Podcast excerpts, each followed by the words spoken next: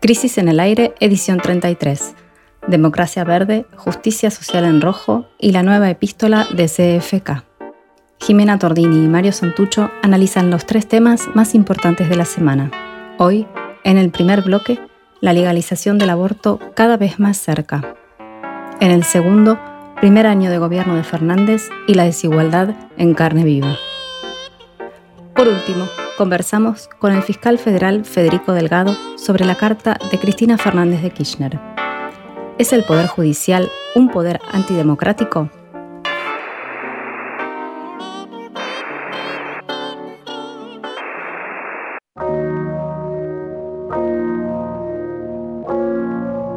El podcast está al aire.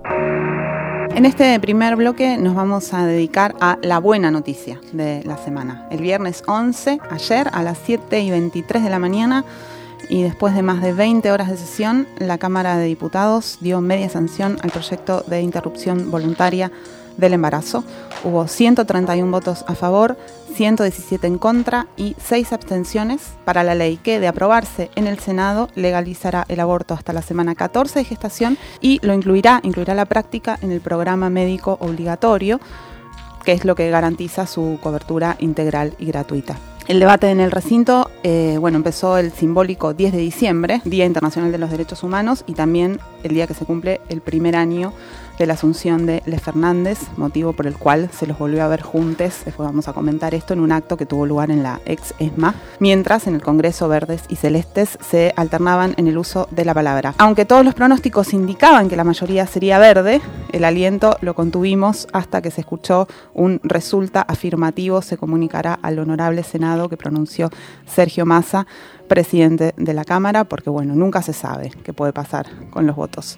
Si esta mayoría era previsible, por lo menos era previsible en los días inmediatamente previos, es por la intensa rosca transversal que a lo largo del año se fue construyendo para que una vez que el Poder Ejecutivo decidiera presentar el proyecto, al menos el paso por diputados fuera sorteado con cierta holgura, como finalmente ocurrió. Como se viene diciendo, vos también lo acabas de decir, la cuestión del aborto es tan importante ¿no? y tan, va tan al fondo del asunto que desarma la famosa grieta, probablemente como ningún otro tema hoy en la Argentina. Tiene capacidad de hacerlo, pero al mismo tiempo no es tan así. Vamos a ver.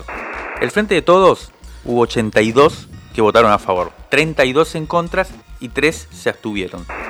Eh, el porcentaje en ese sentido sería del 70% más o menos a favor y 27% en contra. ¿no? 70% más o menos a favor, 27% en contra. Juntos por el cambio, sin embargo, fueron 42 votos a, favor, 69 en contra y 3 abstenciones. 37% apenas a favor de la legalización y 59% en contra. Si nos metemos dentro de esa alianza, que como sabemos está integrada por varios partidos, la mayor diferencia existió entre los representantes del PRO, Ahí, eh, dentro del, partido PRO, el 77% de sus legisladores votaron en contra de la legalización, lo cual contrasta bastante con eh, la narrativa de ese partido respecto a su inscripción en una tradición más liberal modernizadora. Dentro del, partido PRO, el 77% de sus legisladores votaron en contra de la legalización. Eh, muy interesante este análisis porque precisamente muestra eso, esa especie de doble discurso eh, y también cierta como no corrimiento del PRO hacia posiciones cada vez más conservadoras y reaccionarias. Exactamente. El único partido político que del cual sí todos sus legisladores y legisladoras votaron igual, o sea, a favor, fue el Frente de Izquierda. ¿Cuántos? Dos, diputados a favor.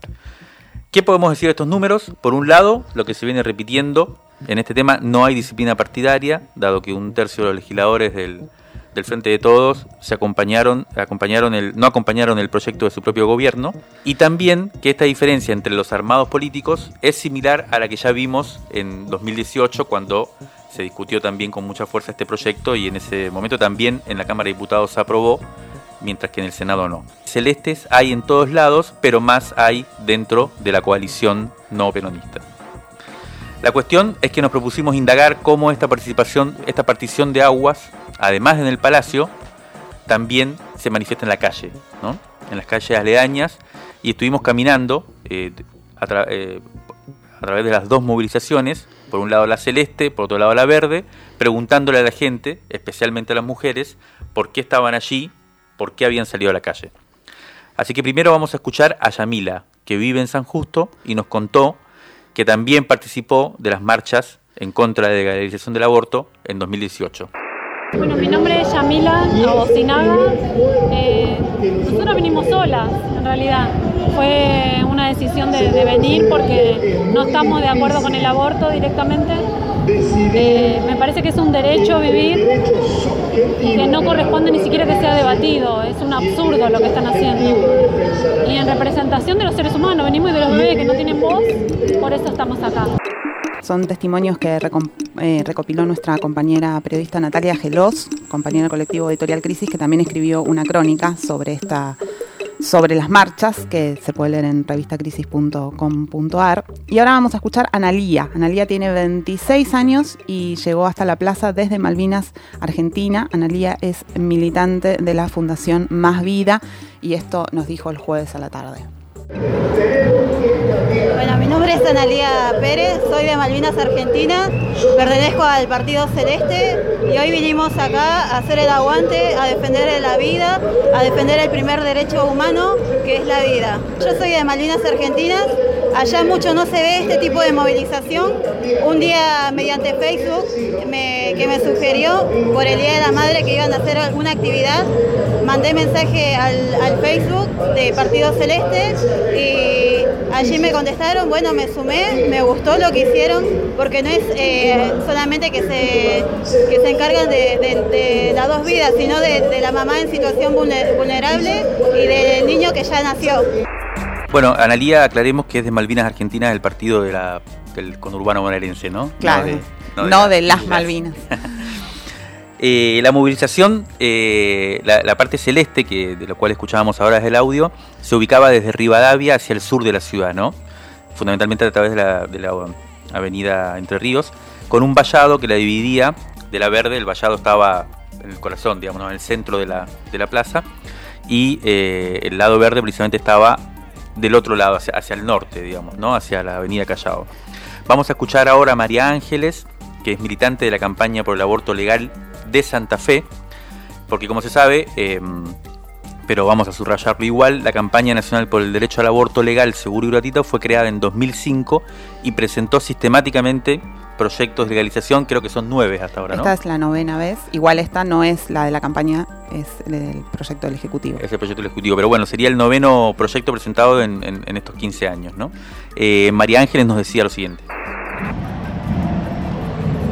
Bueno, ¿qué tal? Me llamo María Ángeles Guerrero, yo soy de Santa Fe, soy integrante de la campaña nacional por el derecho al aborto legal, seguro y gratuito.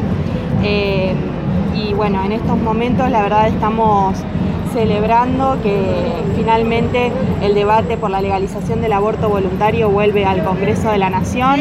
Tenemos, somos muy optimistas, creemos que esta vez vamos a, a tener ley y bueno, la verdad es que también es el resultado de una lucha de muchos años. Eh, hace 15 años estamos organizadas en campaña y bueno, también eh, decir que la campaña es federal y que la integramos compañeras de todo el país. Y la verdad es un orgullo escuchar que hay diputadas y diputados que toman los, los argumentos que fuimos construyendo desde la militancia. Eh, y bueno, por eso estamos la verdad muy emocionadas y conmovidas porque, porque va a ser ley, porque va a ser ley, como decimos nosotras, por Ana María y por todas. Y vamos a escuchar ahora para ir cerrando este, este bloque a Liliana Andrade. Liliana es vecina de la Villa 31 de la Ciudad de Buenos Aires y es militante de la organización La Poderosa. Y Liliana nos va a contar por qué aborto legal es justicia social. Bueno, mi nombre es Liliana Andrade, soy vecina de la Villa 31 eh, y parte de la organización La Poderosa. Estamos acá en, la Plaza de los Dos Congresos con diferentes vecinas y vecinos de, diferentes asambleas, no solamente de, las villas de acá de Capital Federal o de Buenos Aires, sino también de diferentes provincias, eh, pidiendo para que el aborto sea legal, seguro y gratuito, porque el aborto sea legal o no, existe. Y quienes lo pueden pagar eh, lo hacen en lugares cuidados y demás, y lamentablemente nosotras y muchas de nuestras vecinas no, lo podemos pagar eh, y terminamos yendo a lugares justamente clandestinos, eh, lugares que no tienen ni siquiera eh, con qué desinfectar, que no tienen equipamiento, que obviamente no lo hacen profesionales de la salud, y terminamos muriendo, nos termina costando la vida. todas conocemos una prima, una hermana, una tía, una mamá, una vecina que ha atravesado por una situación de aborto y que le ha costado la vida o le ha costado problemas físicos, problemas psicológicos, que lo siguen teniendo siempre por haber acudido a, un lugar clandestino. Desde nuestras asambleas a nivel nacional, digo, venimos discutiendo el tema del aborto desde hace muchísimo tiempo y tenemos un consenso que es no más muertas por aborto clandestino, porque más allá de, la opinión individual, eh, que es recontra respetable. Todas, absolutamente todas conocemos a alguien que ha atravesado por esa situación eh, y sabemos lo difícil que es, lo difícil que fue y seguramente lo difícil que seguirá siendo si sigue siendo ilegal y clandestino. Por eso es que hoy venimos acá a gritar para que el aborto sea legal, seguro y gratuito porque no queremos que nos escuchen, no queremos que sigan hablando por nosotras, las empobrecidas. Queremos que nos escuchen porque somos nosotras las que morimos en los abortos clandestinos. La votación en el Senado, eh, que ahora tendrá que ocuparse de dar la sanción definitiva a la ley, será el 29 de diciembre, luego de un dictamen que debería ocurrir en el curso de la semana que comienza. Los números en el Senado están bastante ajustados. El peloteo hoy, a día de hoy, da algo muy parecido a un empate, que si se consolidara pondría a la vicepresidenta en la situación de un desempate histórico y más que simbólico. Ya hay circulando algunos mensajes y memes en espera de, esa, eh, ese momento. ese increíble momento. Como parte de la estrategia para destrabar algunos votos, el proyecto que se votó en diputados tuvo algunas modificaciones respecto al original eh, que fue presentado por el Poder Ejecutivo, como decíamos antes. Uno de los cambios habilita en los hechos la objeción de conciencia institucional, forzando la derivación a autoestablecimiento, porque el proyecto original permitía la objeción de conciencia individual, no institucional. Exacto, acá en realidad tampoco es que permite la institucional, pero digamos, habilita que todos los profesionales de un ah. centro médico sean objetores de conciencia. Y que entonces ese centro médico no, no realice abortos en, los hechos. Esto le permitiría a las clínicas o centros médicos, que son sobre todo las, iglesias, no realizar abortos. ¿Cómo operarán los celestes en las dos próximas semanas? Va a ser un enigma eh, cuya, develación a, cuya develación deberemos prestar atención. En la previa a diputados eh, vimos que desplegaron una lógica de aprietes, no solo virtuales, a los legisladores que habían adelantado su voto y en algunos casos estas manifestaciones eh, para forzar los votos en contra fueron muy agresivas, se dirigieron a familiares de los diputados o diputadas, algunas, en algunos casos llegaron directamente a las puertas de sus casas eh, bueno, en, el uso, en la utilización de un tipo de acción directa eh, que no nos tenía muy acostumbrado, ¿no? En el caso de los conservadores o, de las militancias más de derecha, si uno quiere decir. Eh, a diferencia de la votación que tuvo lugar este viernes en la Cámara de Diputados, en senadores la sesión va a ser completamente virtual, así que se pronostica que en algunas provincias en donde la la posición celeste es más fuerte, el escenario puede ser complicada para los verdes. Sí, la votación en el Senado, bueno, será necesariamente más, más ajustada, también hay menos representantes, eso hace que sea más, más eh, justo, más, más, más, paridad la representación de verdes y celestes, bueno, y entonces sabemos que vamos a estar en vilo, sabemos también que el oficialismo está dispuesto a reforzar la rosca que nos trajo hasta aquí. Y en la calle el jueves vimos que la marea verde comenzó a desperezarse después de los largos meses de encierro, aunque todavía sin la masividad de, aquellos días de, de 2018. Pero todo hace prever que, aunque la pandemia siga, lo que vendrá ahora sí para el fin de año sea una fiesta popular.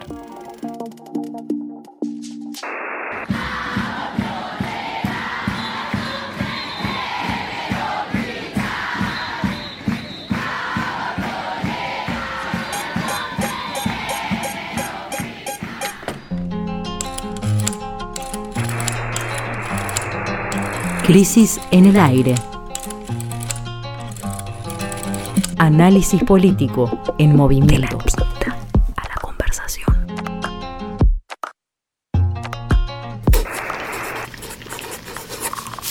Revistacrisis.com.ar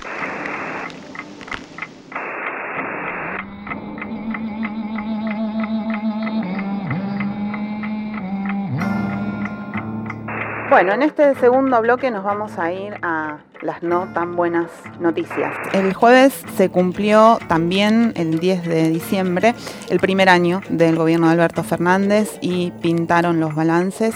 Nosotros vamos a intentar aportar nuestra mirada haciendo foco en el plano social, es decir, en las consecuencias que va a tener para la población la crisis económica que dejó la pandemia. Según el equipo económico del gobierno, lo peor ya pasó y ha comenzado la recuperación. Este optimismo se basa en las cifras que muestran un crecimiento mes a mes de la producción y del consumo. Pero la verdadera comparación debe hacerse respecto al mismo periodo del año pasado, que por otro lado fue uno de los peores del siglo. Y en esa comparación la debacle sigue. Vamos a ver los detalles de, de esta comparación. Em, primero veamos los últimos números publicados por el INDEC esta semana en relación a la producción industrial, que es quizás el indicador más importante desde el punto de vista productivo. En octubre de 2020, el índice de producción industrial manufacturero tuvo una caída de 2,9% respecto a octubre de 2019. El dato importante que, hay que mirar acá es que en septiembre de 2020, o sea, el mes anterior, por primera vez en el año, el índice de la producción industrial había subido, o sea, había crecido 3,7% respecto a septiembre de 2019. Entonces parecía que había un, un crecimiento, una reactivación. Pero lo que pasó fue que en octubre volvió a bajar y el acumulado total de la caída en la industria es de 9,9% hasta octubre. Entre enero y octubre. Entre enero y octubre. 10%. En concordancia, bueno, con estas cifras de la industria, casi todas las previsiones indican una contracción de la economía en este año del orden del 10%. Hay que remontarse al 2001 para encontrar una hecatombe similar. Hay que remontarse al 2001 para encontrar una hecatombe similar. La diferencia es que esta vez no se puede culpar al gobierno argentino porque la calamidad ha sido global y no había mucha escapatoria. Sin embargo, las principales empresas del país ya se preparan para el rebote y están listas para recuperar lo perdido. El mismo jueves 10 de diciembre, de hecho, el grupo económico más poderoso del país, de Chint, cerró a puro optimismo su encuentro anual con la presencia del ministro Martín Guzmán, a quien le exigieron una rebaja de impuestos, a no perder la costumbre, entre otras ventajas para que el sector privado pueda liderar, como le dicen, la recuperación.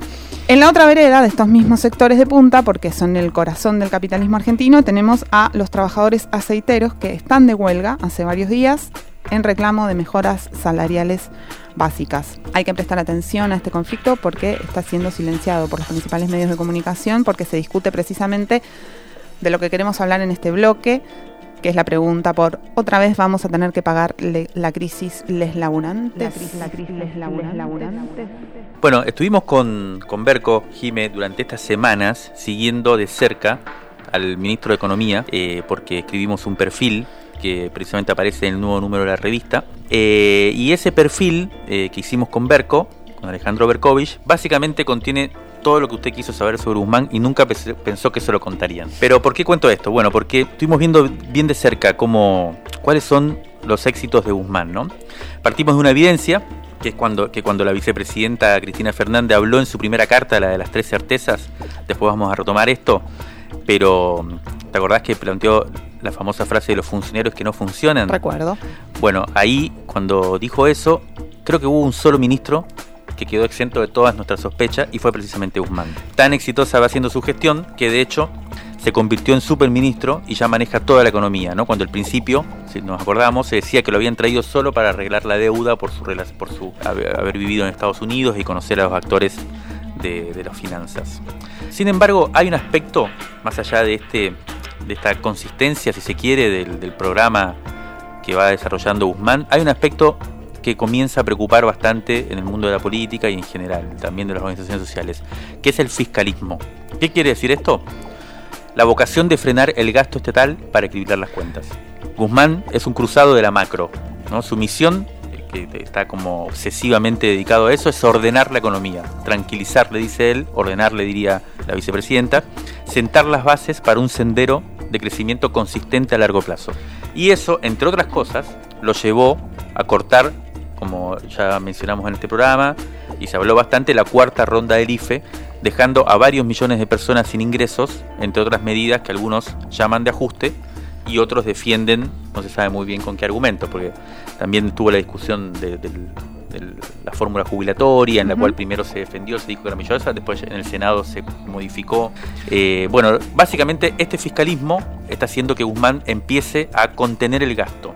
Y esto va a tener un, un efecto muy grande en los sectores sociales más precarios, ¿no? Porque antes vos bien mencionabas, los primeros colotazos de la conflictividad en los sectores más dinámicos de la producción, los más rentables eh, y donde hay una clase trabajadora más integrada. Un poco la Federación de Aceiteros representa a, este, a esta fracción de la clase trabajadora. Pero ahora vamos a meternos con lo que está sucediendo en la clase media precarizada, precisamente a donde fue a parar el IFE, donde el IFE fue el, impuesto, el ingreso familiar de emergencia, fue un gran eh, un gran eh, sostenedor. sostenedor, claro, incentivo, ingreso para ese sector de la población que quedó paralizado durante la pandemia. Hubo una investigación muy interesante realizada por el CELS en conjunto con la UNSAM, sobre, con la Universidad de San Martín, eh, sobre la situación de los hogares inquilinos en el AMBA. La cuestión de la vivienda es un indicador clave para comprender precisamente la situación de este sector, hoy, creo yo, ya mayoritario en el conjunto de la fuerza de trabajo. La conclusión del estudio es nítida, la voy a citar para no dar tantas vueltas. Dice, la reactivación económica que se empieza a insinuar no se traduce en un alivio inmediato de la situación de cientos de miles de hogares inquilinos que se encuentran en una situación de especial vulnerabilidad. Muchos siguen sin ingresos y las deudas acumuladas seguirán pesando. Le pedimos al amigo y colega Ariel Wilkis, uno de los coordinadores de esta investigación, además de coautor de un libro muy interesante que se titula El dólar, historia de una moneda argentina, que nos comparta su impresión sobre el dilema que está atravesando esta clase media y les le diría que, que, escuchemos con atención porque es muy interesante lo que nos explicó. La pandemia indudablemente produjo aumento de la desigualdad social. Bajo mecanismos específicos y singulares que tal vez habría que remarcar uno de ellos, que es la partición de los sectores medios entre aquellos que por primera vez se vieron obligados a convertirse en beneficiarios de ayuda social del Estado, básicamente a través del IFE, y sectores medios que, sin perder eh, sus ingresos, por el contrario, verse en la situación de tener que reducir sus niveles de consumo por las restricciones que, hay, que hubo en las circulaciones, en el cierre de comercios, tuvieron la oportunidad de aumentar sus ahorros en algunos casos y en otros a través de esos ahorros comprar dólares. Si además le agregamos a esa primera desigualdad una segunda desigualdad, que es que los sectores que ingresaron a la beneficencia del Estado a través del, IFE. Además, como muestran varios estudios, se han encontrado altamente endeudados. Endeudados a través de mecanismos diversos. Uno de ellos, dejar de pagar servicios, dejar de pagar impuestos, retrasarse en el pago de las tarjetas de crédito, solicitar préstamos a familiares o amigos para resolver sus necesidades inmediatas. ¿Podemos responsabilizar al Estado por generar las condiciones para esta dinámica de desigualdad? En principio diría que no. En principio diría que fue en este contexto de emergencia que el Estado descubrió, pongo las comillas, eh, alrededor de 4, 5 millones de familias que sus ingresos dependen de la economía informal, de la economía en negro. En este contexto, ¿cómo podemos avisorar el futuro inmediato? Por un lado, eh, la retracción de la ayuda estatal, llámese recorte del IFE, va más rápido que el crecimiento o al menos el rebote esperado que va a haber en la economía en los próximos meses. ¿Tendrá capacidad el Estado hacerse cargo de esas deudas? El mismo Estado que ahora está por necesidad, recortando las ayudas hacia las familias, ese es el gran dilema y la gran situación que deberá resolver un gobierno que empieza a ser auditado por el Fondo Monetario Internacional. Hace unos pocos días se conoció el nuevo informe del Observatorio de la Deuda Social Argentina que publica la Universidad Católica y coordina Agustín Salvia. La pobreza en el tercer trimestre de 2020, es decir, entre julio y septiembre, alcanzó al 44,2% de la población, mientras que en el mismo periodo del año pasado había sido del 40,8%, o sea, cuatro puntos casi arriba. Y en 2015 era del 30%, es decir, entre los cuatro años de macrismo y los primeros nueve meses del gobierno de Alberto Fernández, la pobreza creció un 14%. La indigencia, por su parte, llegó al 10,1% de la población, mientras en 2019, en el año pasado, era del 8,9%. Y en 2015 había sido del 4,5%. O sea que creció más del 100% en cinco años. Un dato especialmente tétrico es que entre los menores, entre los pibes de 0 a 17 años, la pobreza alcanza al 64,1%. Estaba en 59 el año pasado, 5 puntos más en un año. Impresionante, una, una debacle absoluta. Sí. El otro dato, porque esto tiene que ver con la pobreza, ¿no? Pero hay otro dato que es muy importante, que es el aumento del coeficiente Gini, que es el índice que mide la desigualdad. Leamos una vez más el informe del Observatorio de la Deuda Social, lo voy a citar, dice, en los últimos 12 meses aumentó de 20 a 25 veces la distancia de los ingresos familiares por persona entre el 10% más rico, que recibió el 33,5% de la torta, digamos, y el 10% más pobre, que percibió solo el 1,3%. O sea, el, el, porcentaje más rico de la población recibe 25 veces más ingresos que el 10% más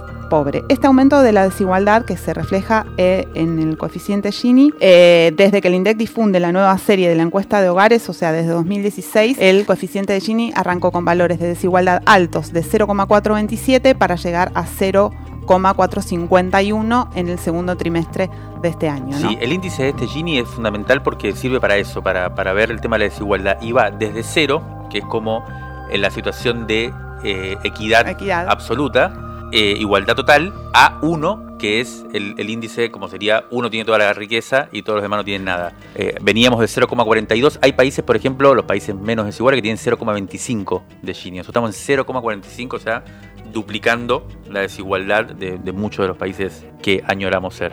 El informe de la UCA también muestra eh, a través de simulaciones que la pobreza, la indigencia y la desigualdad hubieran aumentado bastante más de no haber existido la ayuda social brindada por el gobierno en la emergencia.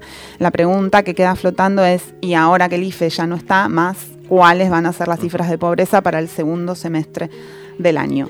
La situación es bastante desesperante en, en, los sectores populares, porque esto que se expresa en cifras son las vidas de las personas que están agobiadas. Eh, para, para, tomar dimensión de, de, de, esto que está pasando, vamos a escuchar a Gitana. Gitana es parte de la colectiva de trabajadoras domésticas.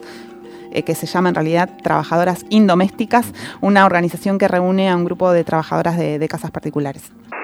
A partir de la pandemia estuvimos organizándonos con una olla popular y un merendero para tratar de paliar el hambre de las familias de las compañeras que se quedaron sin nada, porque muchas de nosotras eh, trabajamos en trabajos esporádicos y sin registro para, para vivir al día, porque es para lo único que nos alcanzan, para comer y nos quedamos sin siquiera eso. Las que no trabajaron y aunque estuvieran registradas, muchas se quedaron sin sus sueldos, otras le han rebajado los sueldos, a otras le hicieron pasar el IFE como un sueldo, o sea, las, los manejos perversos eh, que sufrimos por parte de los empleadores eh, no tienen nombre y algunos fueron de conocimiento público. Eh, nada, somos tratadas realmente como cosas, no solamente por las personas que nos emplean, sino creo yo particularmente por la sociedad entera y por, sobre todo por los estados que avalan todos estos destratos hacia nosotras. Eh, con respecto a el aumento que no es tal para nosotras fue realmente humillante, ese 28% en tres veces que se terminó de, de decidir este 30 de noviembre. Eh, por parte de la Comisión Nacional de Trabajo de Casas Particulares, una comisión que no nos representa en lo absoluto. Hoy por hoy, por ejemplo, hablamos muchas de cómo vamos a pasar las fiestas, estamos haciendo una campaña solidaria para juntar un pan dulce para ver si podemos repartir entre las compañeras. Es como que no tenemos esperanza de nada, solamente trabajamos, trabajamos y trabajamos. Eh, esto es esto es matarnos en vida a las mujeres eh, empobrecidas, las mujeres migrantes, mujeres realmente que ya venimos acarreando muchas violencias de nuestras vidas mismas y donde nos perpetúan en estas violencias cuando nos dedicamos a este trabajo. No hay duda de que hay una causa fundamental de esta crisis eh, que hemos tratado de describir es la pandemia, que azotó a lo largo de todo el año el mundo entero y lo va a seguir haciendo por lo menos un tiempo más. También es cierto que en la Argentina el ciclón hizo más daño por el grado de indefensión en que el macrismo dejó al país. Ahora bien, digámoslo una vez más, como estuvimos diciendo a lo largo de todo el año, sobre todo en la revista, la culpa no es del virus. La pregunta de fondo es por qué no aprovechamos esta conmoción donde se vieron a la luz del día todas las fallas y las inequidades del sistema. Recordemos al inicio de la pandemia lo que decíamos sobre las cosas que había que cambiar para introducir precisamente esos cambios significativos que impidan que se repita la misma historia de siempre ahora cuando salgamos de supuestamente esta crisis. Dos, dos temas son fundamentales en este sentido. Uno, que los más perjudicados siempre son los más débiles, como estamos viendo precisamente en este balance. Y segundo, que luego de cada crisis, la masa de pobres estructurales y el grado de pauperización de ese 99% de la población es cada vez mayor. Todo parece indicar, en ese sentido, que el gobierno no está dispuesto a avanzar en esas transformaciones estructurales que, en cierto modo, veíamos como necesarias. Por eso, entre otras cosas, elige a Techin y a los grandes jugadores de la, negocio y al FMI como interlocutores privilegiados. Son ellos, parece ser, los artífices de la recuperación y por lo tanto, muy posiblemente serán los ganadores, salvo que irrumpa la política, es decir, la gente en la calle.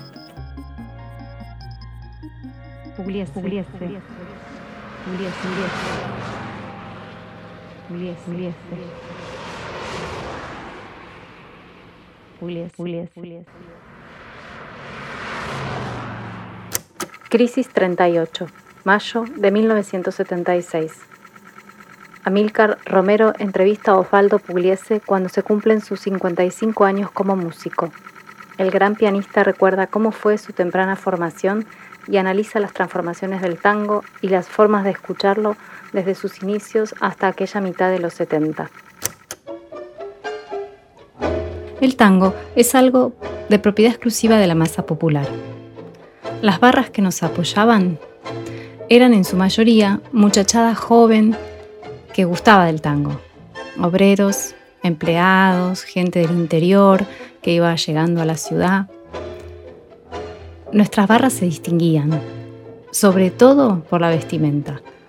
Sacos grandes hasta la rodilla, con mil botones y unos pantalones como funda de clarinete hasta acá arriba, por el pecho, botines lungos y moñito. Otra barra que nos seguía usaba como distintivo una curita. Se la pegaban cruzada en la mejilla derecha. Socialmente muchos han dicho que las nuestras eran las de extracción más popular. Puede ser, sí, en algunos lugares las barras se venían en camiones. Don Osvaldo Pugliese nació en Buenos Aires en 1905 y murió en 1995. Fue pianista, director y compositor. En 1935 impulsó el Sindicato Argentino de Músicos, del que fue el afiliado número 5. También se afilió joven al Partido Comunista Argentino. Mencionar a Pugliese es sinónimo de buena suerte, es antimufa. Algunos dicen que todo surgió en un recital de Charlie García, una noche en la que había serios problemas de sonido que impedían iniciar el show, hasta que a alguien se le ocurrió poner un disco del maestro y todo mejoró. Desde entonces se repite como una oración pagana. Pugliese, pugliese, pugliese, pugliese. Ya salió el número 45 de Revista Crisis. Hay que pasar el verano. Hay que pasar el verano. Suscríbete en revistacrisis.com.ar y te la llevamos a tu casa. Los animales que perdimos en el fuego. Una investigación impactante de Natalia Gelos. Además, Alejandro Berkovich y Mario Santucho construyeron un perfil imperdible sobre Martín Guzmán, el superministro de la Tranquilidad. También escriben Diego Genú, Nona Fernández Silanes, Alejandro Galeano y Mercedes Halfon, entre otros. Crisis, una revista que te queda. Conseguila en revistacrisis.com.ar.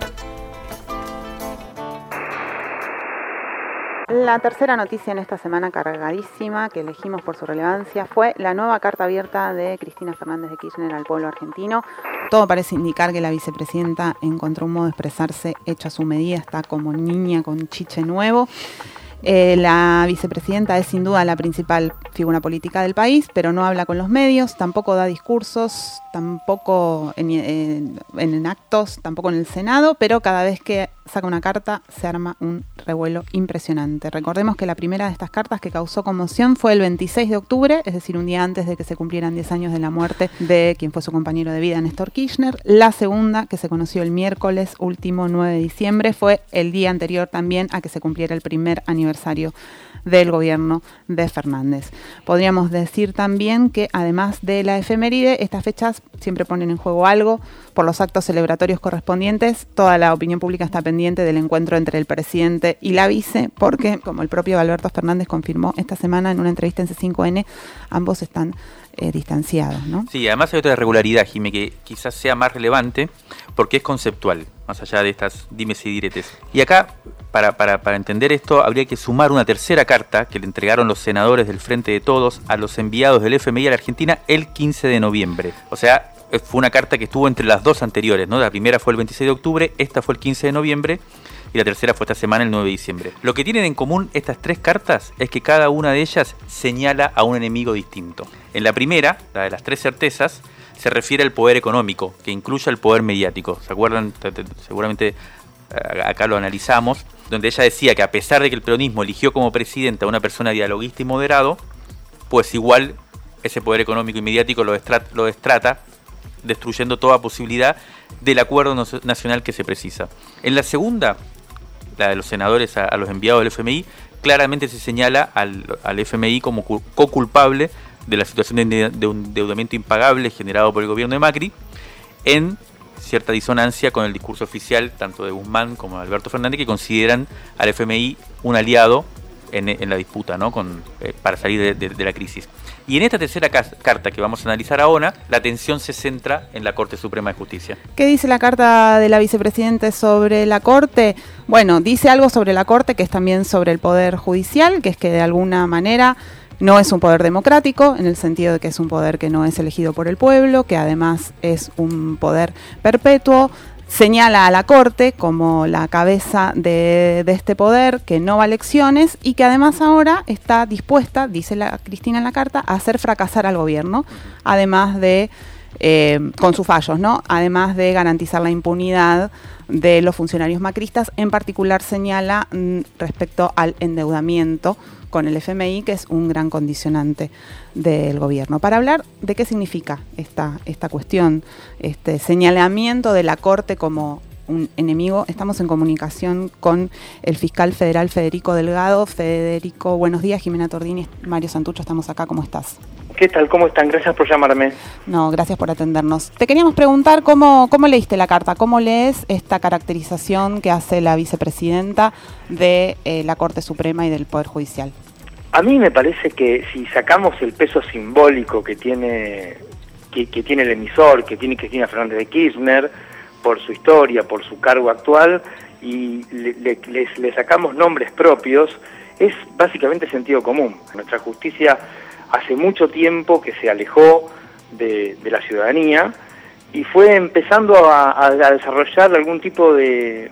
se fue transformando su función, la justicia dejó de ser un espacio que simplemente y nada más y nada menos se dedicaba a resguardar los derechos de las personas y a resolver los conflictos de las personas para evitar que se maten todos contra todos, sino que empezó a desarrollar otras cosas, algunas funciones latentes, y me parece que eh, se escapó de la Constitución. Hay una tensión muy fuerte, la justicia hay mucha gente buena, la gran mayoría eh, son buenas personas, quieren hacer las cosas bien, pero hay algunos espacios y el sistema en su conjunto que está trabajando de otro modo. A mí me parece que ahí hay algunas relaciones no previstas ni queridas por la Constitución, que tiene que ver con el poder económico, que tiene que ver con a veces con el poder político, a veces con los servicios de inteligencia, mm.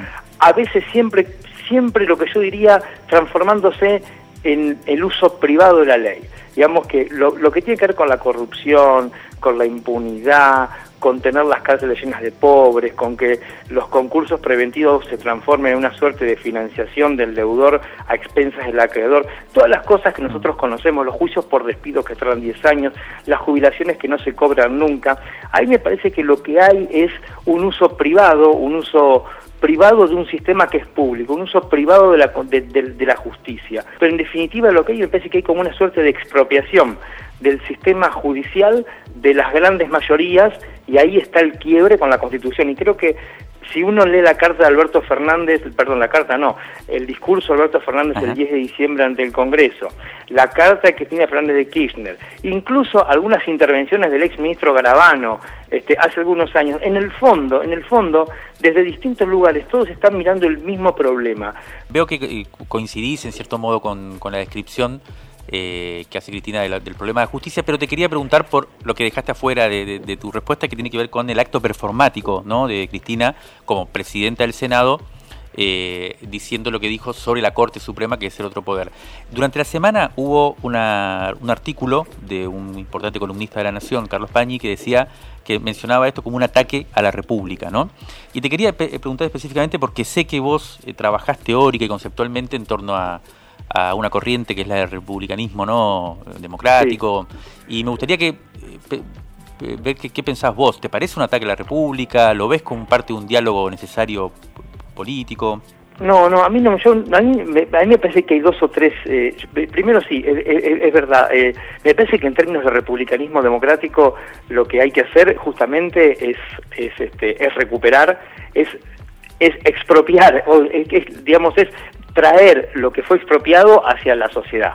Eh, me parece que la, la crítica de un integrante de un poder a otro integrante de un poder me parece que es sana, que la libertad hace ruido, eh, la paz, decía Kant, es la paz de los cementerios, la república es ruidosa, la república es bulliciosa, no me parece que, signifique un ataque. además es la opinión de una persona que tiene un peso simbólico muy importante, pero no deja de ser una opinión que, que, por el P, como decían ustedes, tiene, tiene un carácter performativo muy fuerte y es como que marca la agenda, pero eso tiene que ver con otra cosa. En términos de, diseño institucional, ahí no me parece eh, en, absoluto inapropiado que, Cristina opine y que no me parecería mal que la Corte también hable, pero acá tenemos una paradoja la justicia está en crisis hace mucho tiempo. Eh, yo incluso yo escribí un libro se llama República de la Impunidad eh, que salió hace un par de meses donde justamente me dedico a trabajar específicamente estos temas, digamos, qué hacer con este, cómo, hacer para que este diseño funcione. Pero me parece que hablamos todos menos la justicia. Y esto me parece que es sintomático. Estamos discutiendo la reforma judicial en la agenda pública desde por lo menos diciembre del año pasado mínimo, de, perdón, de, este año. Venimos con problemas brutales de, los, de, la época del, del, macrismo, de la época del kirchnerismo. Habla todo el mundo, hay proyectos de ley, el Congreso está discutiendo, este, estamos definiendo cómo hacer el Ministerio Público, estamos pensándolo en términos, digo, hablo en plural porque es la vida pública lo que está en juego. Y la única palabra ausente es, la institución que está interpelada, que es la justicia. Lo que la justicia necesita hoy en día, de verdad, es escuchar muchas voces. Tienen que escuchar la voz de Cristina, la voz de la izquierda, la voz de la derecha, todas las voces, porque lo que hay que hacer de verdad es con franqueza, sentarse en una mesa, reconocer que el dispositivo institucional el funcionamiento tal como realmente existente está agotado y que hay que repensarlo.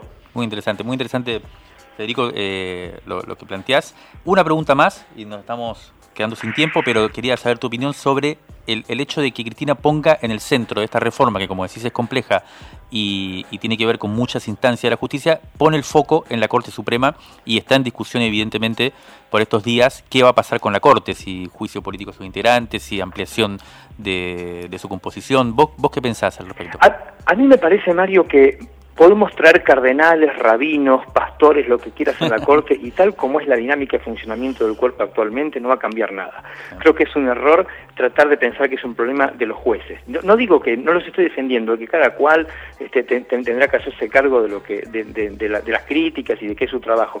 Pero parece que el problema es el, es el diseño institucional de la Corte, es la matriz cultural con que la Corte Suprema trabaja. Es un tribunal que no tiene plazos, es un tribunal que no conocemos bien cómo funciona es un tribunal que no tiene una agenda a principio de año, es un tribunal que tiene la discrecionalidad de elegir qué caso toma y qué caso deja de tomar, cuándo lo toma, en qué momento, en qué fecha, lo puede dormir 10 años, despertarlo, tratarlo en 6 meses. Me parece que hay que trabajar en eso, hay que trabajar en la lo que yo llamo el lado interno de la reforma judicial, que tiene que ver, en principio, con una cuestión cultural, un, con, con qué, es lo que hay que transformar. Hay que cambiar el modo en que la justicia se acerca a, la, a, los, a los, conflictos. Y me parece que la Corte, como cabeza de un poder del Estado, es el lugar que donde debería destilarse, este, donde debería surgir el nuevo, el nuevo aroma o los nuevos vientos que, que, porque tiene que ser una reforma que necesariamente tiene que empezar tiene que empezar con el ejemplo, con el ejemplo desde arriba. Me parece que está bueno discutir la Corte, pero no me parece que sea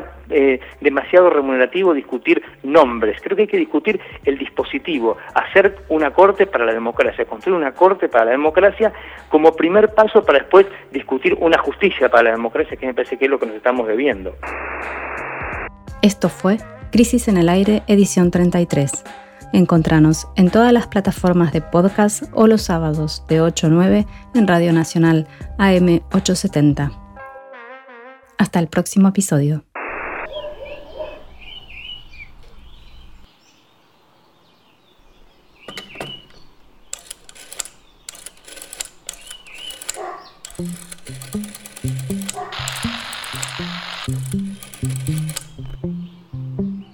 Válvulas de papel aire, podcast y transmisor.